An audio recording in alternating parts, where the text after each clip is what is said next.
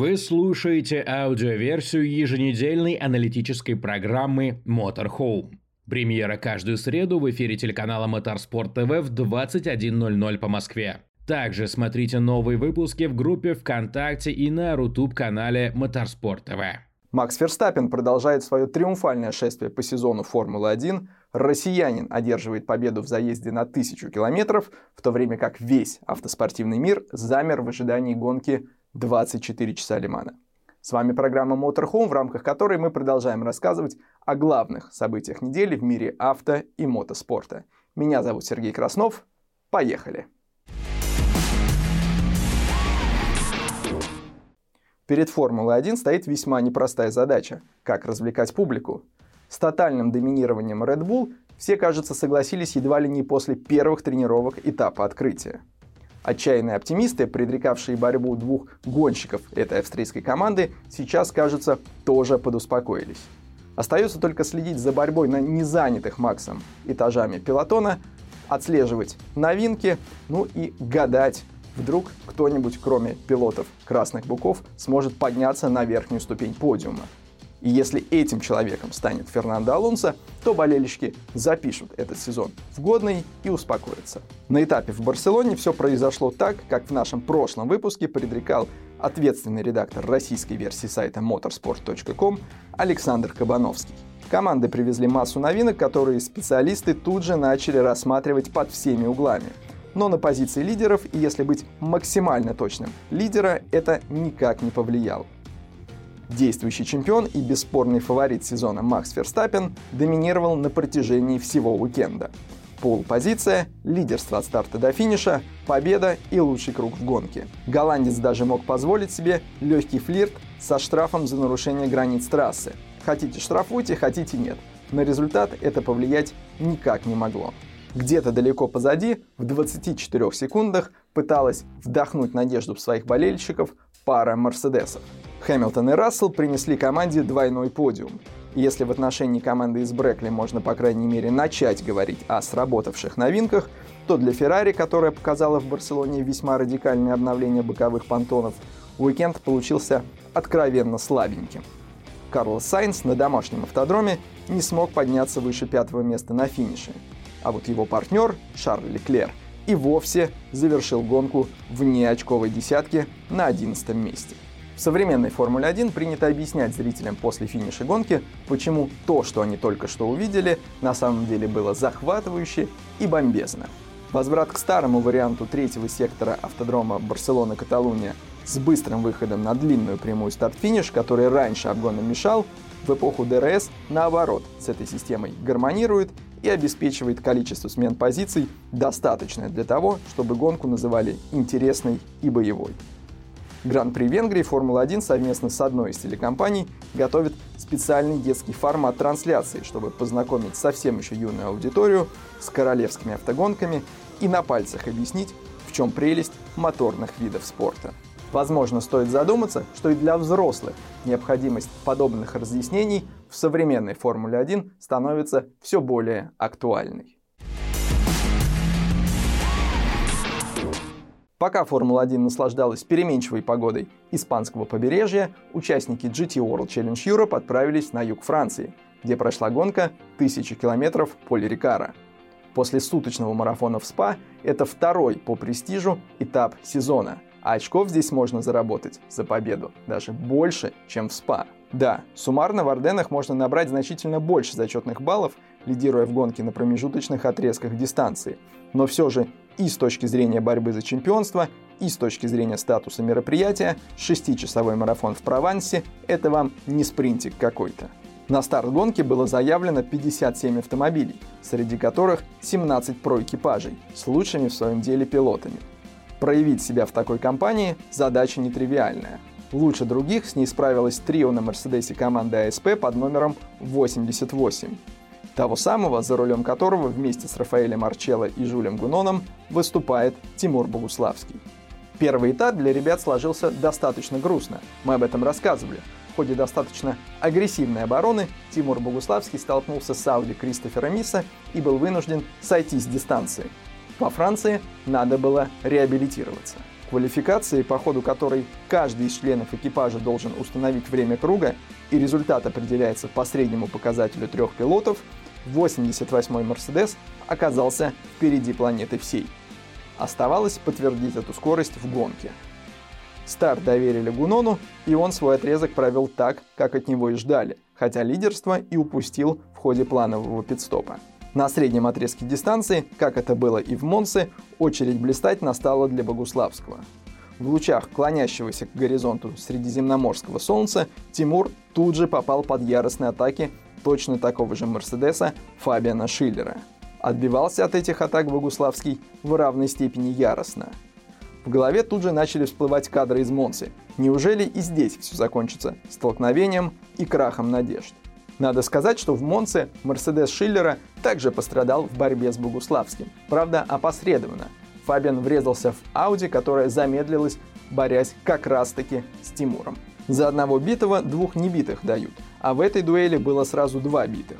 Так что обошлось без столкновений. И пусть в ходе своего отрезка Тимур в итоге и был вынужден упустить пару позиций, партия перешла в Эншпиль, и играть ее предстояло Рафаэле Марчелло. Что было дальше, догадаться несложно. Под покровом ночи, в свете фар, долговязый Лела наглядно продемонстрировал, почему именно его называют одним из лучших пилотов Гран-туризма, добавляя в этой конструкции один из, только из уважения к остальным. Кто лучший, на поле Рикари было видно и в темноте. Одного за другим Марчелло прошел соперников и привел 88-й Мерседес к победе.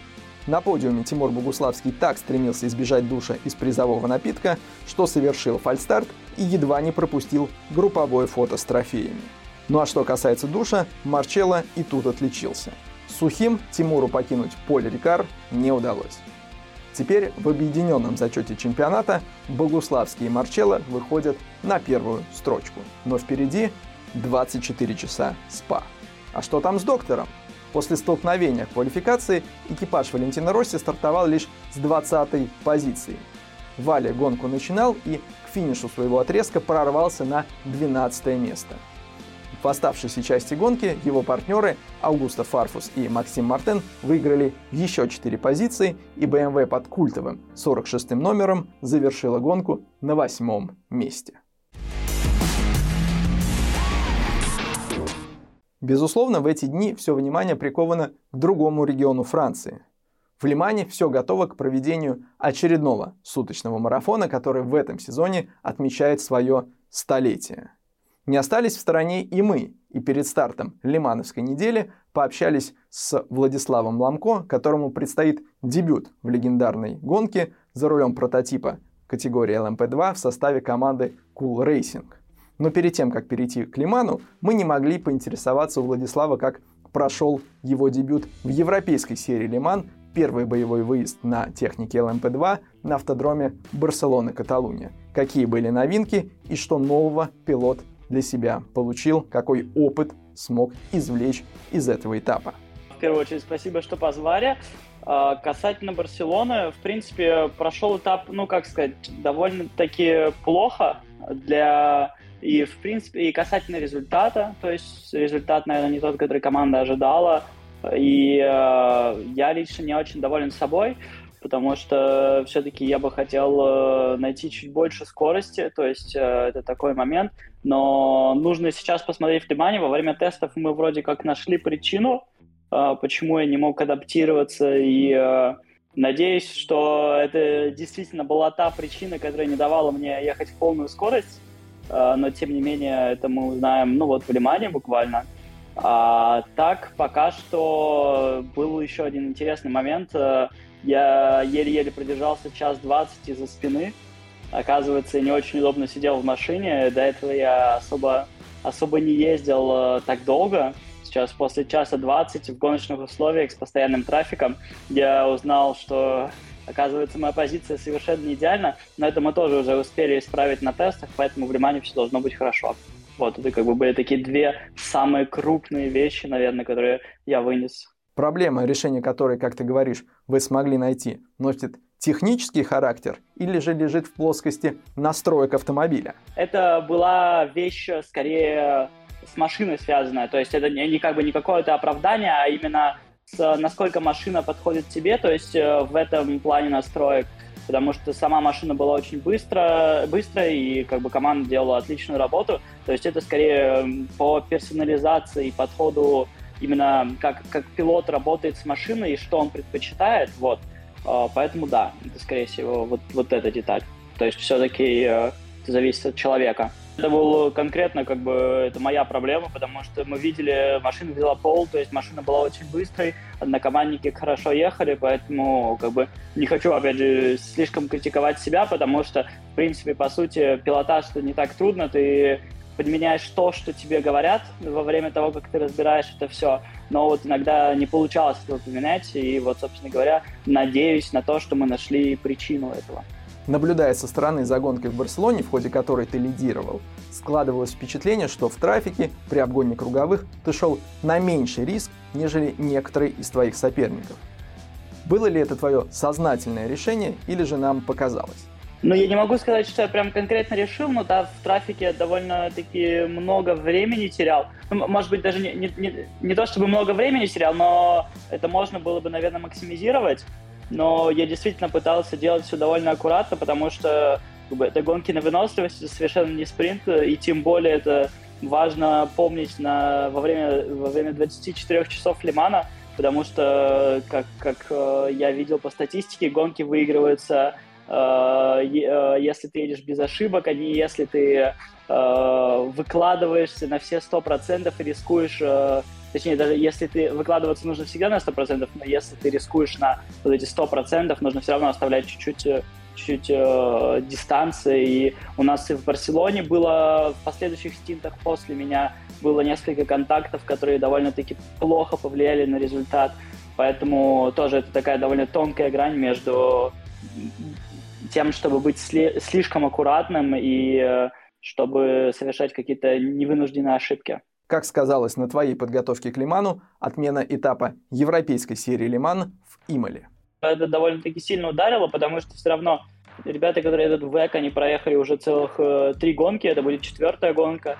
Для меня же это будет только вторая гонка, и тем более у них гонки были чуть более длинными, поэтому все-таки это довольно такой большой э, импакт имеет на, на вот часть э, именно самой гонки но если мы говорим о именно чистом, о чистой скорости, то, наверное, это, может быть, даже и было чем-то позитивным, потому что мы смогли э, вместо гонки поставить тесты, и много чего попробовал в плане пилотажа, и это могло помочь. Вот, поэтому, да, конечно, со стороны именно гоночного опыта это не очень позитивно, но со стороны чистой скорости это, может быть, даже помогло а, чуть-чуть улучшится. Кроме тестов, как ты и команда готовились к Лиману? И как прошла обязательная для всех новичков гонки сессия на симуляторе организаторов? Начнем, наверное, с официального симулятора, потому что он был э, раньше. Я 1 апреля поехал туда и потренировался. И, в принципе, не могу сказать, что там было что-то интересного. Я прям два часа без каких-либо остановок, без перерыва катался. То есть модель там не то чтобы хорошая, просто именно чтобы потренировать все процедуры это было сделано.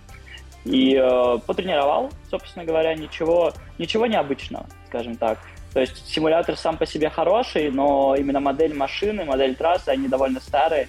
Ну, просто потому что нет нужды как бы делать что-то новое, когда мы тренируем только процедуры. Нам сначала все объяснили, как бы, как это должно быть, но там было руление в ночи, э, там было full course yellow, э, там был safety, slow zone, slow zone был, safety car. Safety car, наверное, самая такая длинная процедура была, потому что со всем этим, там все вот эти этапы, safety car A, B, C, потом drop back, как go around или как, когда ты между лидером и pass around, вот, да, все верно.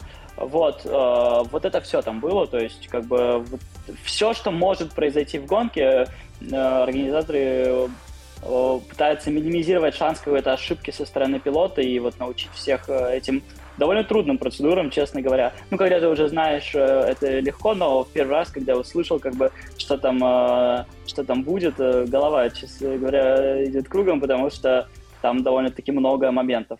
Как только мы прочитали новые правила режима автомобиля безопасности на гонке 24 часа Лимана, сразу же возник вопрос, сколько времени будет занимать эта процедура. А на симуляторе не сказать, потому что мы чуть-чуть проматывали э, вот эти все вещи, поэтому вообще обычно должен быть где-то круг, то есть, по сути, если ты выходишь на круг и в этот момент начинается пас-араунд, то к концу круга уже как бы спокойно должны все быть э, за тобой. То есть, ну, грубо говоря, мы ожидаем около 30 минут. То есть вся процедура car должна быть не менее 30 минут э, в настоящей гонке. То есть по нашему анализу. Опять же, нужно посмотреть, но вот мы думаем, что будет где-то так. Николя Лапьер, один из руководителей команды, за которую ты выступаешь, сам имеет огромный, в том числе победный опыт Лимана он лично давал тебе какие-то советы в рамках подготовки к гонке? Да, да, конечно, он активно участвовал в тестах, потому, ну, как бы, естественно, как э, часть команды, но тем не менее, со мной лично он э, поработал, мы поговорили, он поделился опытом, э, и опять же, ну, это было скорее ча- э, о части вождения, но все равно насчет Лимана у нас э, Э, были подготовлены специальные ролики, где мы смотрели на вот эти все процедуры, где они еще раз объяснялись.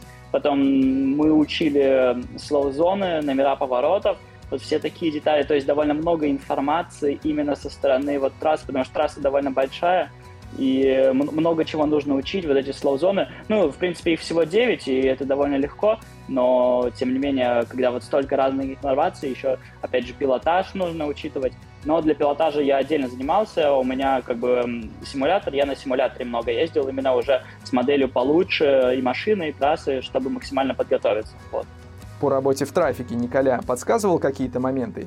Или же это будет обсуждаться уже по ходу гоночного уикенда? Ну, наверное, это будет ближе к делу, но я от себя просто пересмотрел довольно много онбордов, э, там с прошлых гонок, опять же, окей, мощность была не одинаковая, не так, как сейчас, но все равно, как бы, чтобы понимать примерно базово, что, где можно обгонять, какая там разница в скорости, где GT замедляется, например, вот, поэтому, поэтому да. У отмены имелы был и положительный момент. Пауза позволила тебе больше времени уделить подготовке к экзаменам. Лиман лиманом, а учебу никто не отменял. Ну, я не могу сказать, что я особо готовился, потому что, в принципе, предметы довольно такие сейчас э, легкие. Ну, именно языки. С языками у меня нет проблем. Э, английский, русский сдаю, потому что французский уже не сдается в этом году. Э, в принципе, в принципе, время у меня было подготовиться. То есть, как бы, особо подготовки там немного. И ну, посмотрим по результатам, но э, я скорее готовился к Лиману из-за отмены именно, чем, чем к экзаменам. В своих социальных сетях ты рассказывал, что из-за Лимана вынужден перенести один из экзаменов, и для этого тебе понадобилась соответствующая справка от организаторов гонки. Как работают записки от родителей, мы знаем. А как такой документ получить у организаторов и как на него реагируют в учебных заведениях? Ну, насчет выдачи справки вообще должно быть довольно легко, потому что, ну, этим занимался мой менеджер, но, опять же, я не вижу никаких проблем организаторам выдать эту справку. Вот. А касательно учебных заведений, нужно просто все сделать вовремя, потому что это все-таки заняло около недели, чтобы получить эту справку со всеми опозданиями в ответах и всего такого, и все такое, но, в принципе, в принципе, должны довольно охотно принять, то есть мне в ближайшие дни придет новая как бы новое письмо с новыми датами экзаменов, э, которые я пропущу, поэтому, поэтому никаких проблем пока что нет. Ну, опять же, я не получил письмо, поэтому я не могу быть уверен, но все пока что идет довольно гладко. В любом случае, это официальные экзамены, поэтому, к сожалению, экзаменаторы не знают, почему я пропустил, но, тем не менее, это сыграет свою роль при поступлении в университет, потому что получается, что я результаты экзаменов получу в сентябре, переносят на сентябрь, э, те, которые я пропускаю. И как бы при поступлении это играет некоторую роль, поэтому придется просто объяснять, э, почему я не могу сейчас предоставить результаты экзаменов. Но опять же, все самые важные экзамены уже сданы, результаты получены, поэтому тут тоже не вижу никакой проблемы.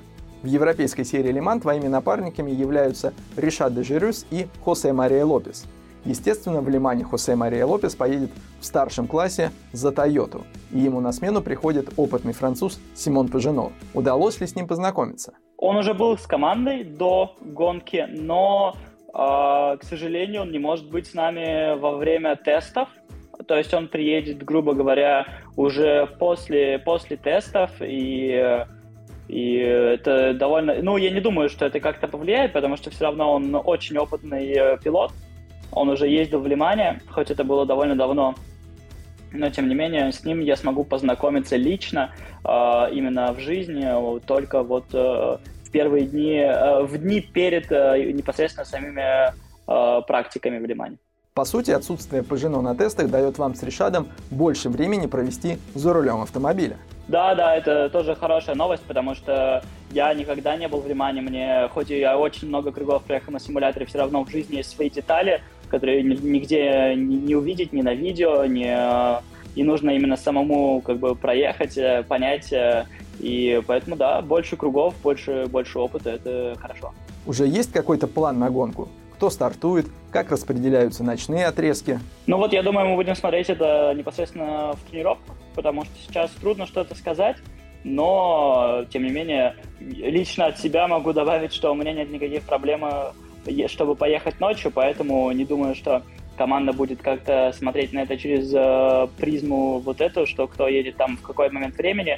Наверное, будем пытаться чисто по стратегии. Но вот насчет старта тоже не знаю, как обычно бывает в Лимане, потому что если в ELMS э, первыми едут новички, то в Лимане, возможно, есть смысл пустить э, вперед опытного гонщика. Или, опять же, я буду, я буду стартовать. В общем, это предстоит узнать.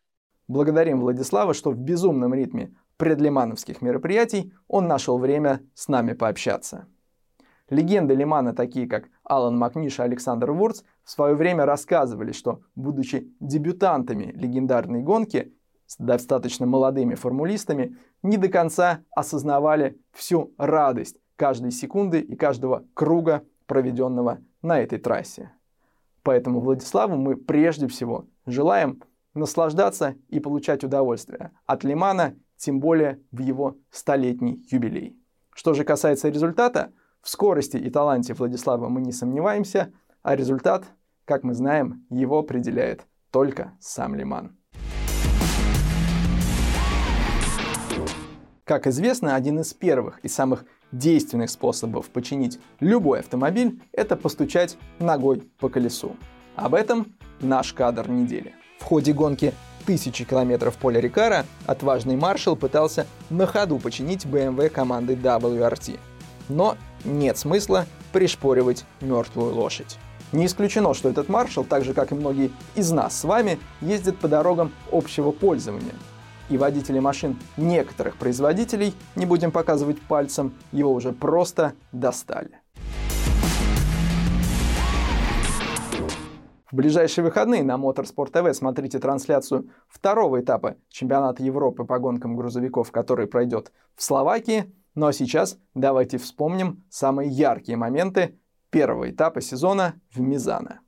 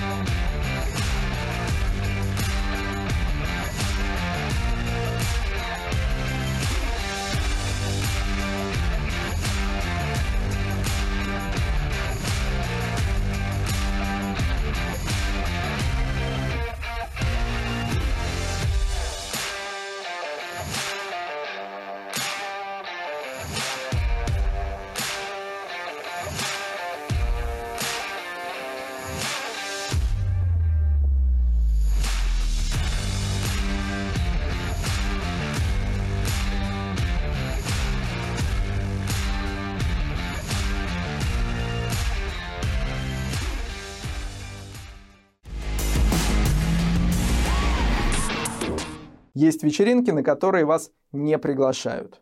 Но на Моторспорт ТВ вам всегда рады. С результатами Лимана и итогами очередного гоночного уикенда на нашем канале ждем вас через неделю в программе Motorhome на телеканале Моторспорт ТВ. С вами был Сергей Краснов. Пока.